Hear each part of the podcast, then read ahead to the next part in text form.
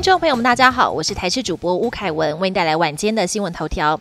得流感也可能引发脑病变。机关署今天公布，在上周新增的流感并发重症个案中，有一名十三岁男孩没有潜在疾病，也没打过疫苗，染上 A 型流感后一度好转，但一周后开始出现怪异行为，甚至性格发生变化，出现焦虑、嗜睡、下肢抽搐。进一步追查是流感引起的急性脑病变。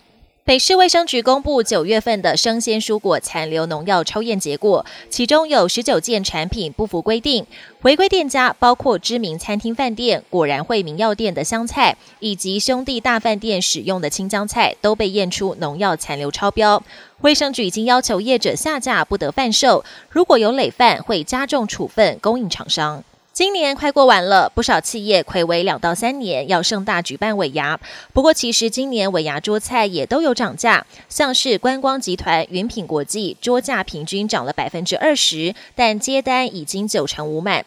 各大五星级饭店也发现订单成长趋势，最高还成长五成。还有业者热门的周五档期，农历过年前已经全满。国际焦点。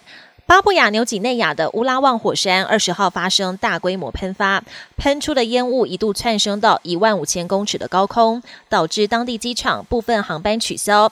冰岛西南部的火山已经蠢动多时，冰岛气象局人员则表示，是否会爆发，未来几天将是关键。日本东京的麻布台之丘办公大楼二十四号将正式启用。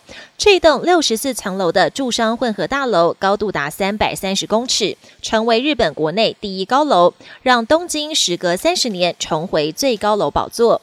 这栋摩天大楼打造一个机能完善的生活圈，有美术馆、运动场跟国际学校等设施进驻。庆应大学也计划在这里建立医学中心。英国从一八五二年起，几乎年年举行扮鬼脸大赛，至今已经有一百七十一年历史。当中，一名参赛者一共赢过十七次的冠军，写下惊世世界纪录。他说：“扮鬼脸就跟其他运动一样，需要练习。如今，这也成为他的家族传统。